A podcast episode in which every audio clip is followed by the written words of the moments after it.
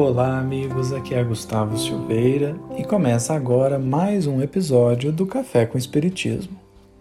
Ontem chegou até nós uma breve historinha através do WhatsApp que gostaríamos de compartilhar com vocês. Ela nos lembra uma fala de Mei Mei, que está no livro O Espírito da Verdade, no capítulo 97, psicografado pelo nosso querido Chico.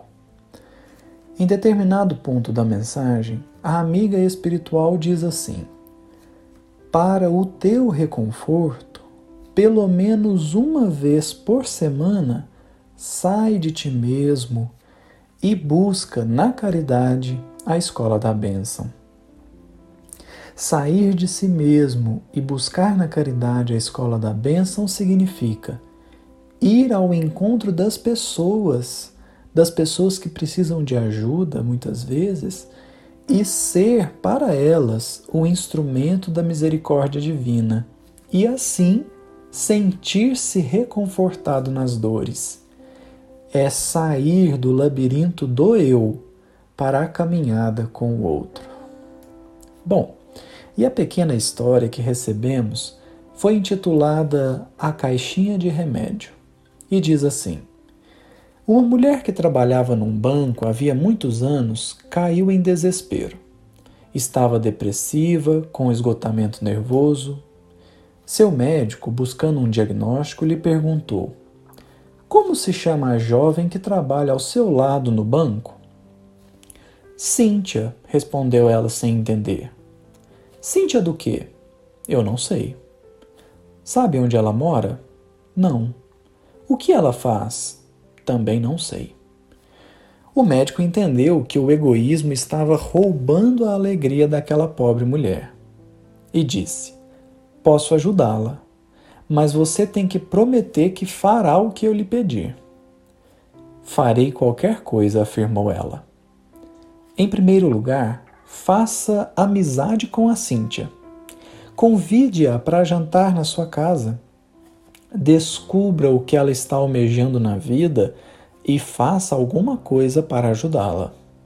Em segundo lugar, faça amizade com o jornaleiro e a família dele e veja se pode fazer alguma coisa para ajudá-los.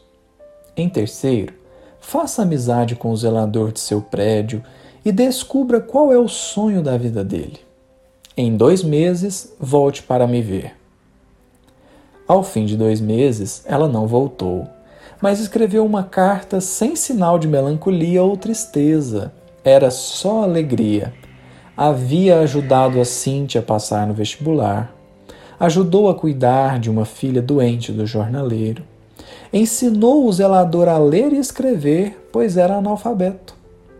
Nunca imaginei que pudesse sentir alegria desta maneira, escreveu ela. Os que vivem apenas para si mesmos nunca encontrarão a paz e alegria, pois somos chamados por Deus para ser bênção na vida dos outros. Pense nisto. Muitas vezes nessa vida, nós somos o remédio da vida de outras pessoas. Quantas vezes você já curou uma pessoa com o seu abraço? uma visita inesperada, um sorriso, uma palavra, um carinho ou até mesmo um e-mail enviado. Sua presença alegra a vida das pessoas. É um poderoso remédio contra a tristeza, a dor e os sofrimentos da alma. Estar presente na vida das pessoas que amamos é milagre poderoso que pode transformar-se em processos de cura absoluta.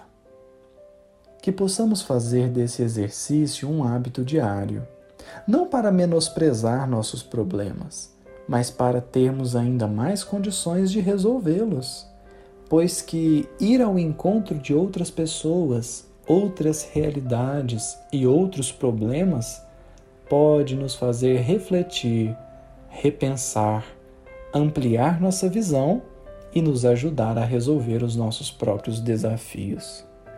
Muitas vezes ficamos presos em nós mesmos e aí só encontramos motivos para chorar, para desanimar, para desesperar, para nos ocupar de coisas sem proveito, quando na verdade a vida, a natureza e o nosso Mestre Jesus nos conclamam ao servir, ao dobrar os joelhos para lavar os pés, ao diminuir-se para engrandecer-se. Para isso, precisamos sempre ir de encontro ao outro, àquele que necessita da nossa ajuda e que podemos ser um instrumento desse auxílio.